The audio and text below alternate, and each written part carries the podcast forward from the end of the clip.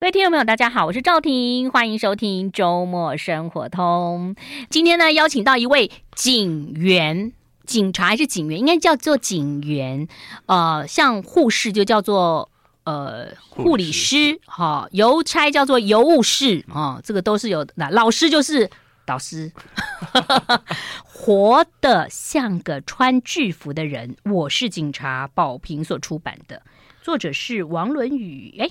您好，那是主持人好，各位朋友大家好啊。论语弟要怎么叫你啊？啊，这看您方便就可以了 啊。大家都怎么叫你？小雨。其实我也我也算资深，大家都叫我学长。你算资深？我现在工作十二年，所以你是童颜。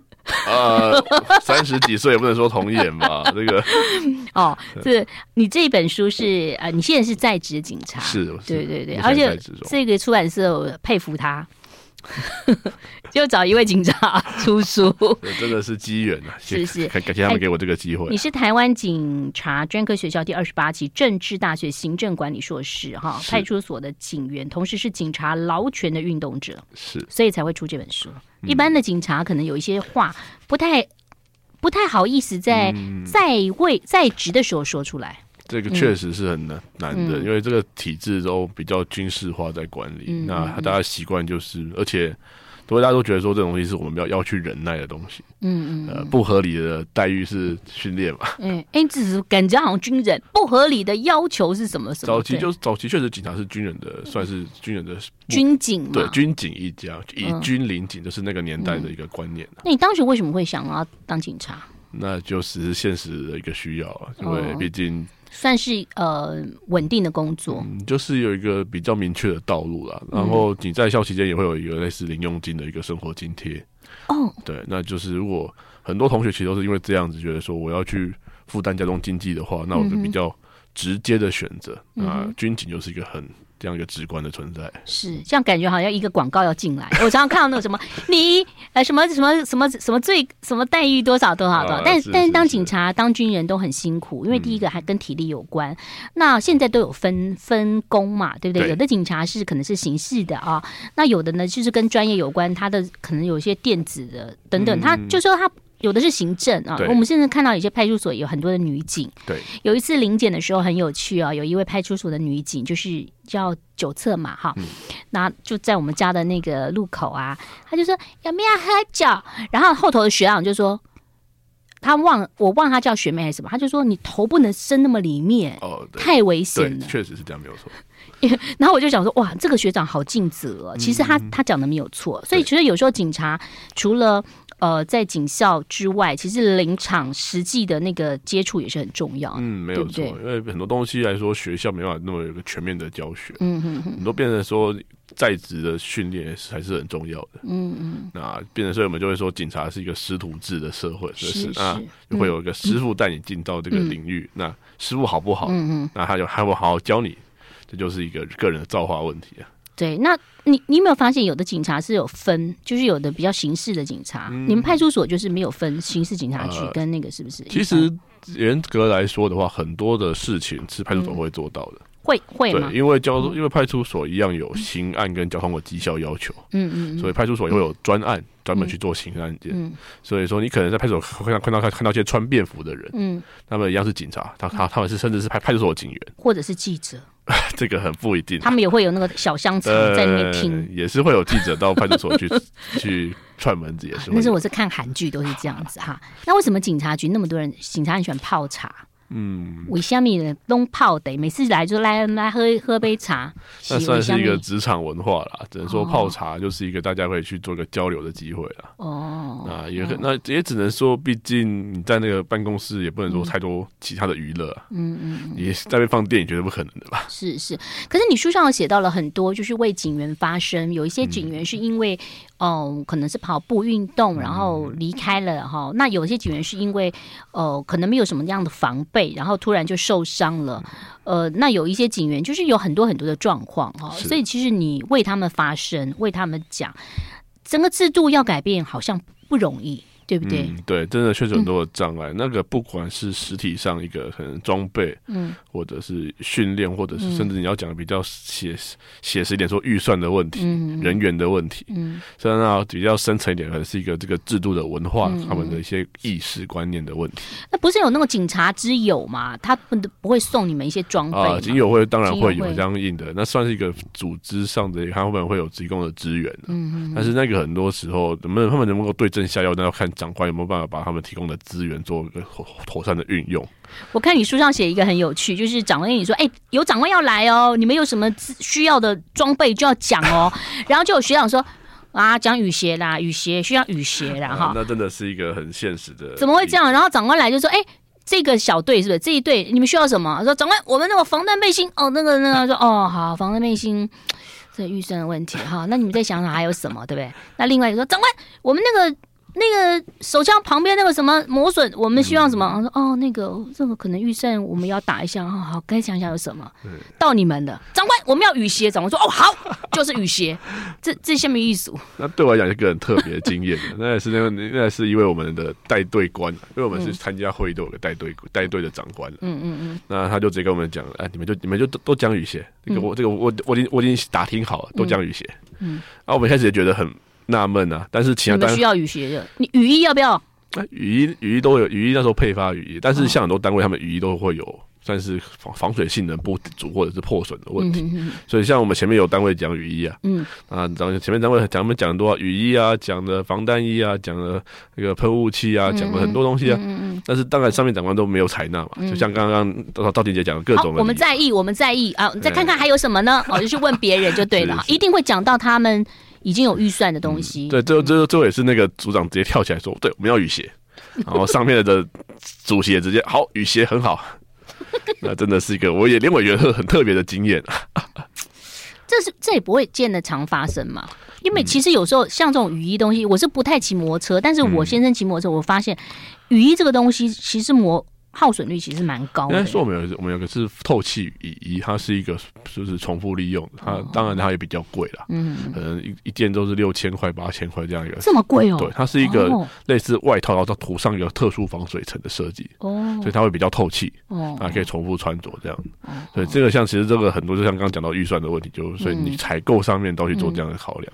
有时候就是采购法，对不对？有有的时候真的就像不仅是警察，很多地方都这样。我明明想要某个东西，但我又怕被人家诟病，所以我要招标。对，那我要招标，我要找评审来这个什么什么的，或者你是直接就是这个就是一个标案，然后你就会怕人家说什么，然后你就没有办法及时拿到。嗯对对在在这个公务机关都很常见的现象啊，像也不是只是说像我们警车要连要修车都是这样子啊。然后他都会说啊，这个预算不足，你们这个车子先暂时先妥慎的、谨慎的使用它。哎，可是我看高速公路那个车都很好的，都 B 开头的。国道的话，那就不一样情况，那毕竟是中央机关了。是的，是的。县市政府的话，那是看县市政府，因为我们警察县市政府是看县市政府预算的。哦，这样子哈。地方警察局是看县市政府的预算。是是。好，我们先休息一下，我待会儿来谈谈。有时候你开车，你有没有觉得这警察为什么在路边？他他在那边，我们更危险。你们为什么不闪一点呢？哦，原来他们也是想闪，但他们规定一定要在那边站岗，为什么会这样呢？待会儿来分享，马上回来。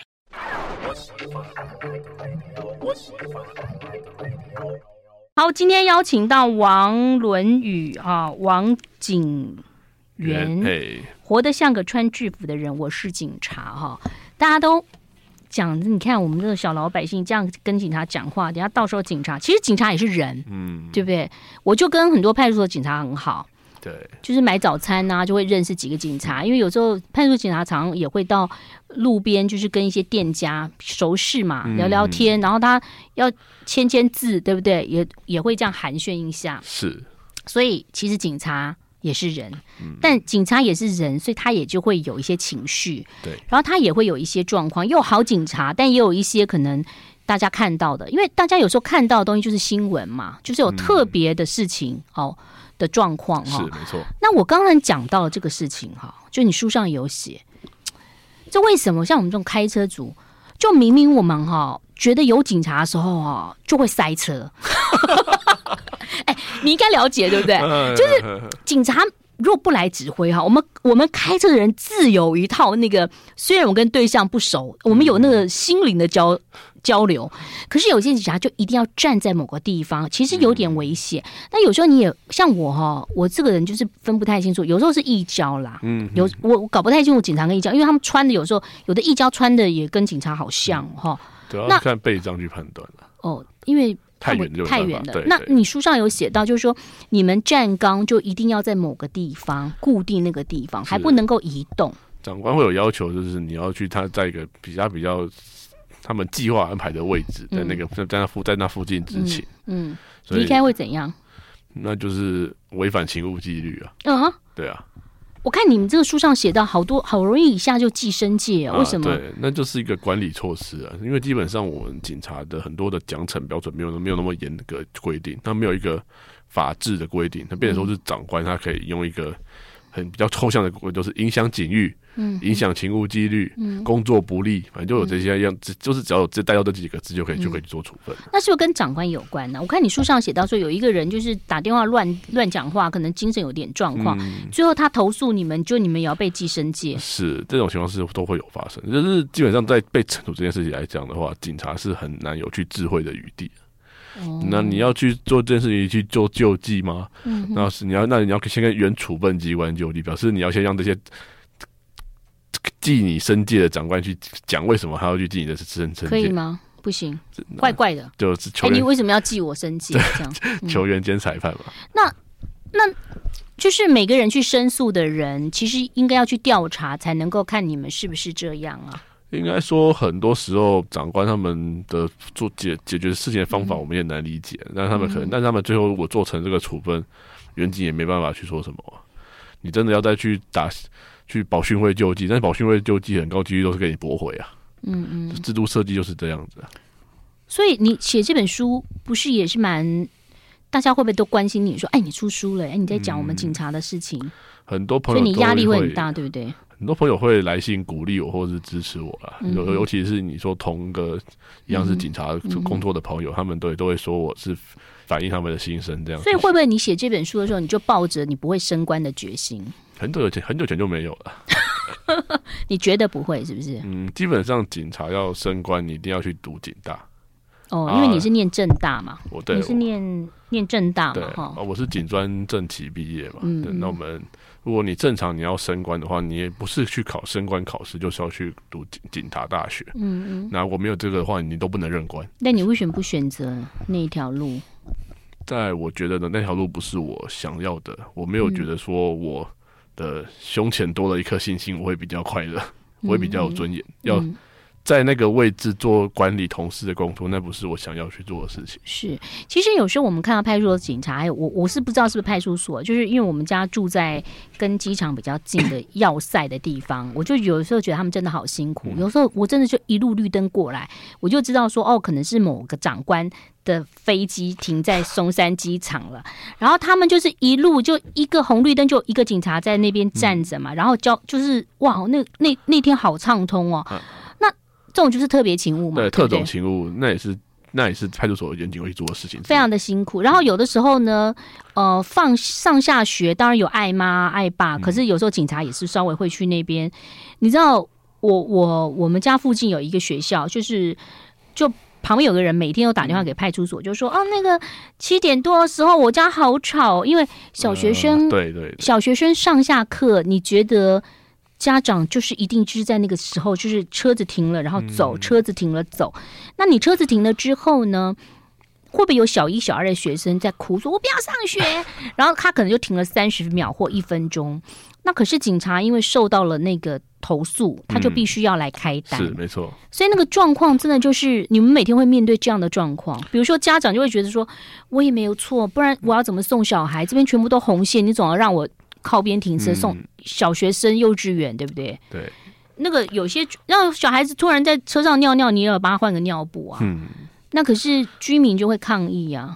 这种就是各种族群不同的利益冲突，那很常都会因为这样，就是要警察去现场。嗯、那、嗯、那你们都怎么这个真的，我们也只能说看法律怎么规定啊。如果法律规定说对这边是交通违规的话，那我们也只能去做举发。但是必然他们一定会有一边的族群不满意啊。嗯，其实像这种你说是有交通违规这种法律有规定的情况，那那还好。嗯，如果说社区之间邻里的纠纷，他们有时候也报警察来啊。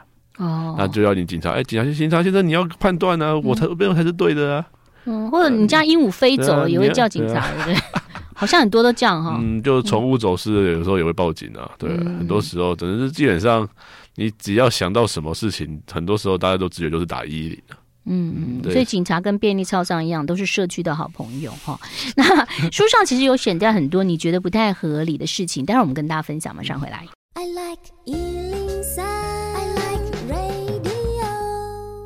欢迎回来，我是赵婷。今天邀请到王伦宇王警官警员，警员哦，来帮我们介绍他的新书哦，呃，叫做《活得像个穿制服的人》，我是警察。哎，那个警察的衣服啊，是有没有规定要烫？就是那韩剧啊，哦，都好挺哦。嗯嗯，早期的西装衬衫那个是有的，因为现在是比较偏向操作服。它是偏向那种类似那种特殊警力的操作，所以它并没有说一定要去烫平，因为它本来就会它的材质跟那个，除非你们去领奖的时候穿那个西装，对，那个穿礼服的话可能就会不一样。所以你们有礼服？呃，现在就有，但是基本上现在基层不太会穿到，大家都长官在，长官才有机会是这样布达典礼升迁的时候会穿到那个东西。嗯嗯，那你这个书上其实写到了很多警察，因为那个很多的状况，比如说要体能训练。对就跑一跑步就就离开了。然后你书上有写到说，事实上，呃，如果说你们跟长官反映，长官说，哎，警察抓小偷本来就是要体力啊。可你写到说，其实警察如果要抓人，你是可以骑摩托车或骑什么？真正跑步好像算过，只有八百七十公尺，是不是？应该说那是一个美国那边去做一个类似研究，去分析各个事件之后统计出来一个平均距离是比较一百公尺内就会有产产生一个执法的结果。嗯嗯嗯。所以比较不需要长途追逐的所谓肌耐力或心肺能力的测验。嗯。那我你今天是要评量一个警察他是否适任的话，那你测验的是不是应该是他一个职业核心能力嘛？嗯。他们比较着重在是一个。爆发力的训练跟测验，它可能是一个折返跑或短距离冲刺，嗯，可能或者中距离的一个，可能八百公尺、一千公尺这样的一个。这感觉像环保局也是会考这个哈。嗯，对，因为环保局不是也都是考来回吗？啊，对，是是。早期我们有负重训练的，在警警校的时候也会有负重测验。哦，啊，但但是说现在他们平才说外勤单位大概都是以三千公尺作为一个标准测验项目。哇，三千公尺啊！对。我两百都没办法 一圈，所以其实我我觉得是不是可以要区分？就警察有那么就迅雷小组，对不对？嗯。或者以前我有看过一些警察是穿黑色皮衣的，那个是那个是不一样的。是看你，可能是你要看在是哪个哪个单位啊？啊，有的现在宪兵穿的跟警察很像啊。哦，对哦哦，所以你觉得其实。没有必要是有体能这么的、嗯，我觉得那必要是回回应一个问题，是说大众所希望的警察是一个三千公尺跑很快的，还是他是一个可以专业完成所有民众需求去排除危害的一个这样的职业设计？嗯嗯。那如果你的目标是后者，嗯，那三三千公尺是不是你是一个必要的项目？嗯嗯。如果你说三千公尺长跑，它也必然会有另其他的问题发生。那而且。就算我们把它当做测验项目好，你有去做好它的配套措施吗？嗯哼，你有相应的一个救护准备，或者是相关的应急措施？嗯，实际上很多事情是没有的。嗯哼，最近一件就是井专生在校内跑步，嗯，然后最后也是因为这样子跑了三千公尺跑昏倒。他们有急救的措施，对他们校内缺乏一个紧急应变，然后导致他延误就医。警专也没有嘛，在警专里面都没有。对，然后就类似基隆那边的一个案例，他也是这个情况，嗯、就现场没有救护装备。嗯嗯。那很多都是基于他们测验的考量，嗯、而且也因为毕竟都要配合办公时间嘛，很多测验都会选在一个酷热的下午两三点点的时候这样去做。他让你跑一跑以后他就下班，就是意思是这样。等于、嗯、说这是长官的一个。业务在很多来说，这种训练原本是远景身心安全的东西，但是在长官那边就变成是我要办一个业务的。那你们不能够提案然后检讨吗？这个牵扯到很多现实层面的问题啊。主要是说，第一个是长官的办公业务会有七成嘛，因为他有一个公文的七成。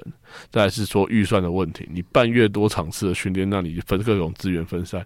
如果你当如果你连请一台救护车预算都没有，那你要去做更多登梯式的训练，这个就很不可能了。是，那你书上其实有写到，我其实有点吓到，说以前啊，我记得新闻有报过，嗯、你们穿警察制服是不能出去买东西的。呃，对，那个跟军人一样，军人好像是以前说不能骑摩托车，对不对？对，他是一个。现在可以了吗？现在理论上是放宽了啦。嗯，嗯，啊，顺便说个别长官有没有再去要求这部分的问题？嗯、原则上，在警政署那边，一二零一六年的时候就已经有下公文说，从宽认定这些问题。因为警察也要吃饭啊！我看你写的好可怜，什么买了一个冷的饭团，然后去一个庙的后头，发现那个巷子觉得不会有人，嗯、你就把摩托车停到那个巷子里头。然后在冷冷的冬天吃着一个冷饭团，嗯，那这是一个好地方。然后还要看看有没有旁边有没有人看到你穿警服、警装在吃饭团。嗯、只有一个流浪猫看 没有，它在我家的，几只流浪猫远远的看着你，喵。我家这样有没有感觉有画面？我记得应该是没有猫，我可能有，我可我可能有狗吧。这个地方蛮不错的，蛮隐秘的。这很可怜哎、欸。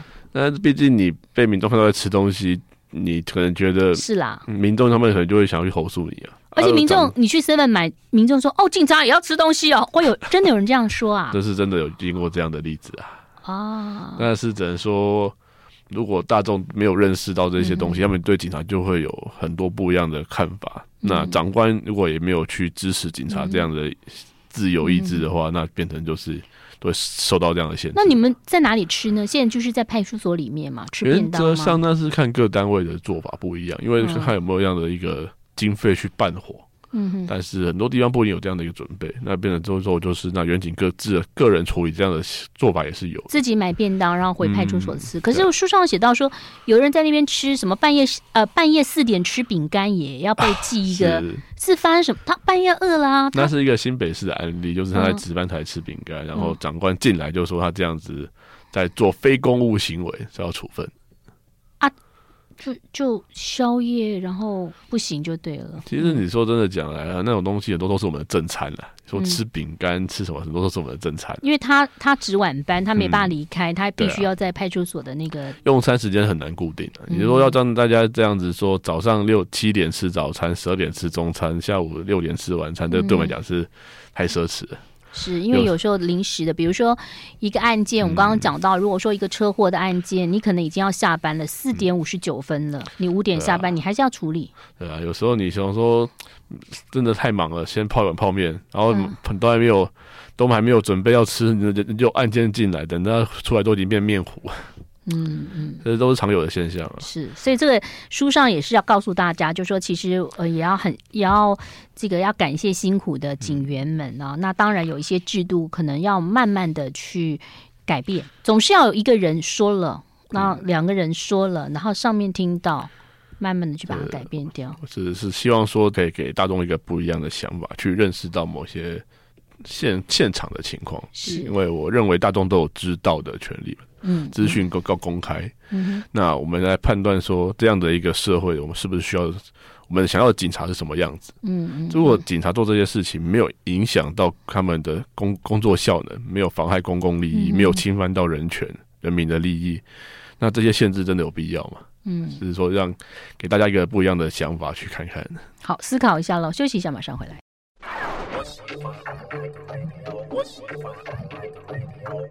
欢迎回来，活得像个穿制服的人。我是警察哈，每个人都要对自己的这个工作呃认真啊，然后负责。事实上，其实有的时候每个工作都会碰到一些挫折。你书上写到说，你计算过每天的工作天的平均睡眠是五个小时，嗯、你统计周遭警察朋友的睡眠时间大概是五点五个小时，为什么会那么少？那个应该算是一个工作压力所导致的一个环境，因为你们还要写那个。嗯文字的东西报告是吧？对，那有很多时候是你上班时间是你正常执勤的时间，嗯，但是那些业务公文，你上班时间是没有时间做的。哦。你上班可能你都在巡逻，你要值班去回应民众，嗯，那你备勤要去受理民众的报案，嗯，那你真的有什么时间去做公文吗？很多每个警察都有自己的业务要做，嗯，那可能是装备啊、民防啊，或者说是可能说是事务，嗯，然后有些可能是一些关于上级的一些犯罪预防宣导、金融金金融机构安全之类的，哇，很多业务非常的多，嗯，这些业务你只能用你的离开时间去完成它。啊，太多了的话，那那就下班时间就是一半了。而且你上班受理案件，那个不是说你民众来走进来，嗯，跟民这跟警察做完笔录就结束了，嗯，警察需要去做调查，还有各种文书要去完成，嗯，警察调一笔各自都写都要写做都要做记录。哦，对，因为这是个人资料保护法的问题，是，是嗯嗯啊，你所以基本上我们文书作业非常的多。那正常上班时间不是我做的话，那就下班时间做啊。所以你们是八个小时上班时间？呃，十二小时。警察是十二个小时。对，法定工十八小时，但是我们都会自动加班到把四小时这样放进去，十二小时在做这样的排班。嗯，然后接着就是过一阵轮休，是这样吗？不是。对，通常是一样，也是周休。比如说早早八晚八这样子吗？通常看各地方不一样，因为有地方人力不足，他们就会要做一种追番制。嗯，就是可能上十二休十小时、八小时，这个缩短轮班。嗯，嗯，以前我有上过那样的班，就是一个固定上十二小时后休息八小时，再上十二小时这样的排班法。好像空服员、空姐呢、嗯，就真的就是那样一个，一直把你的生活极限压缩，然后到就是都在公司待运转的那个情况。哎、欸，可是我看很多警察也都还有结婚，嗯、有孩子。当然啊，这毕竟。人生的目标还是有那样一个成家的想法，当然都会有啊。嗯哼啊，那就看远景自己的一个想法啊。当然这几年也有再去做这样的调整。员警是不够吗？还是怎么样？只能说勤务量非常大。嗯、你像最近原本去年修的工时法，说一个月上班上限八十小时，嗯、但是实际上一月份的时候，很多地方都超过八十小时。八十？不对。一个月加班八十小时，一个月你们还要有加班，最多八十个小时。但上个月很多地方都超过，啊，嗯，那很多地方机关直接说我不付加班费，因为一月份可能是过年等等。对，那个时候就是算是特定节日的请物就非常多。你看，其实像 SARS 就是 COVID nineteen 的时候，比如说。最早期，呃，药房排队买口罩，警察也会来关切一下哈。那时候我们有药局守望勤务了，是不是？我记得嘛，有时候我们排口罩，对不对哈？对。那最近可能是警察可能会去菜市场看一下谁不插队买鸡蛋嘛哈，就是，所以你们好多好感觉包山包海，你说很多事情都要派出所业务很多哈，都基本上很多时候都要警察去做事啊。像之前我们有说公文要我们去拿。废弃土方车，嗯，这是环保局的一个业务，就是要查起有没有乱倒土方。这个是警察要看吗？他叫警察去拦查这些车子。哦，然后像之前有说非洲猪瘟，就要说警察要去协助拦查非洲猪瘟。你看得出来哪一些猪瘟吗？当然当然看不出来啊，当 然看不出来啊。但是只能说他们有说有这样的一个观念存在，就是要让警察去完成各种行政任务啊。哦，所以怪不得，就是说。具体要讲他要做的事情，说不太清楚。其实是有太多，就是说他本来已经有一些我们比较既定的任务，比如说我们任何事情不行就去派派出所办，是我们想到的嘛？哈，有警呃有有小偷等等或纠纷，可是事实上你们还有更多，你们还要主动出击。只能说我们遇到很多事情都会这边说要警察去协助完成啊。我们啊，但不然就是其他局处没有去该是他们的工作，他们没有像。上个月你说过年的时候，很多地方会放鞭炮。对对，那个其实放鞭炮这件事情，依照爆竹烟火管制条例，它是消防局的业务。嗯。然后如果你说产生的这些噪音跟废气啊，或者是垃圾，环保是环保局。环保局。但是很多警察不是很多的民众会打一一零，找你就对了。对，然后警，但我我们警察局还是把它派遣下来。你再把这三个字一起讲下去，待会我是怕会爆料。哦，对，就是变成说。真正该去做这些事情的局处，反而没有去承担这些责任，嗯、然后叫警察去做这些工作。所以你们就是还是要关心，因为只要有人报案，你们就要去关心一下。应该说正常的流程应该是他们要上级的勤务一一零要去做一个移送案件的转、欸。警察报案专线啊，都会知道民众的电话。像我家电话有隐藏，有一天呢，很多年前，大概三五年前，我就听到有一个男生跟女生在我们家楼下，就是有纠纷，尖、嗯、女生尖叫，我就很害怕，我就报警啊。哦、然后真的警警员大概。五分钟内之内就到了，但他来之前他就有回拨我的电话，嗯、我吓一跳哎、欸，我想说，哇，报警他怎么会知道我电话？我们会有案件记录，是来电跟相关的周遭的，对，因为我们有会有有 GPS 定位，说是那个电话它的在哪个基地台附近，当然没有，没有，我是用家用电话、欸，当然就没那么精确了。但说实话，他真的好快就来了，我其实还蛮感谢的，因为我基本上因为我们偷偷在阳台上看，嗯、真的很怕。发生一些暴力事件。所以警察他其实来，他去处理他自己有安全的问题。当然，当然，这都是一定要去注意的啦。嗯，那原则上民众报案资料，我们也都不会给当事人知道，这我个人资料保护了，也只是因为我们远景有时候处理上的问题，我们需要咨询报案人，所以才会有像这样的一个记录存在。哦，好，就了解，所以当警察真的不容易。好，休息一下，马上回来。I like 活得像个穿制服的人，我是警察保平所出版的啊。那今天呢，王伦宇王警察警警员哦，在我们的节节目当中啊，那书上写到了好多内容。其实你有讲到了很多的状况，就是有的时候是球员兼裁判，就是说，呃，可能你们有一些些的状况，可是你们可以找一个什么辅导师来辅导，可那个辅导师就是你的长官，就正好就是。跟他有关系的，所以所以你们的人员其实是不足的，对不对？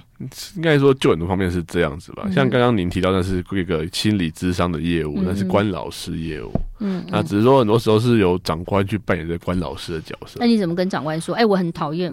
长官，你上个礼拜讲的哪个话 啊？啊，就是我嘛！啊，不你今天是关老师，嗯、你今天不是长官，所以基本上没有，很基本上不会有远景去想要用这样的一个管管道了。嗯嗯、那有些比较有充裕资源的一些县市，他们可能会有外聘心理师去做这样的事情。嗯嗯、但是毕竟，呃，资源有限，那可能就是一个定期的巡回讲座，类似这样的办公室去办办理。那有很多的心理师，他们其实也很难去回应警察的压力问题，因为那个算是相当专业的领域。是警察的压力来源跟一般人是不一样的，还有会面对的状况，他们遭遇到的危险，那个相关的心理压力，那也需要不同的理解方法。所以，如果说有退役的警察能够后头再去考心理师。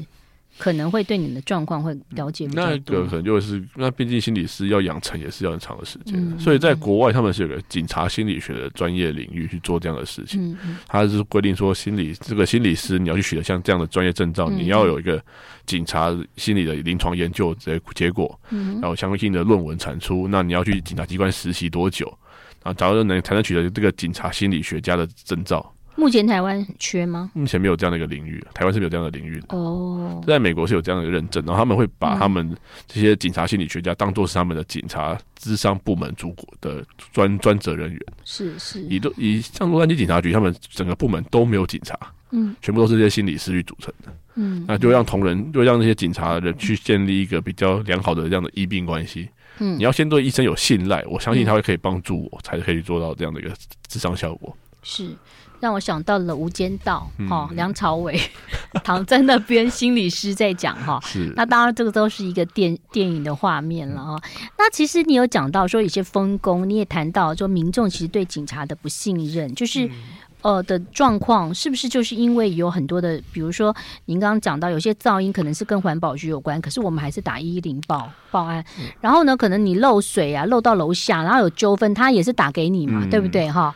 那很多事情都是打给，可是你们不能够及时处理，所以他们就会觉得警察怎么都没有在处理。这点是，这点我其实这真的觉得很遗憾啊！如果假如他们在当初拨打一一零的那一刻，嗯，那我们的上级主管单位可能像是勤务中心，嗯，一这种一一零的话务人员，他们有给他们一个正确的资讯管道，嗯，会不会他们其实就可以获得更更直接的解决方式？嗯，嗯，那也可以不用因此去想说警察没有用。嗯，很多时候我去处理现场啊，我在现场，他给我报，他跟我报一个他们可能建筑物外墙剥落之类的这种是建管处的业务，但是我也只能跟他现场说我没办法处理。那他们，然后他们，他他们就觉得说警察我报警没有用。嗯，那这样子真的有办法加深民众对政府的信赖度？那一一零的话务员他没有办法就直接这个地方请他们去这件事情，我有做过一个研究，就是我有访问过很多的一一零话务人员，嗯，他们会说。他们这样做会有压力，上级会去调查他们。如果他们去这样做的话，民众投诉一一零不帮我处理，那上级要调查他们。哦，那他们当然觉得很也会觉得很为难啊。嗯、我以工作这么久，这么资深，好不容易可以到一一零这么一个比较业务单纯的地方，那我上级一样一直调查我，他会把我他会把我调走。嗯。啊，周围的同事都没有人这样做，那为什么我要去做这样的事情？嗯，嗯，有时候是一个那个整体职场环境的一个文化所导致的。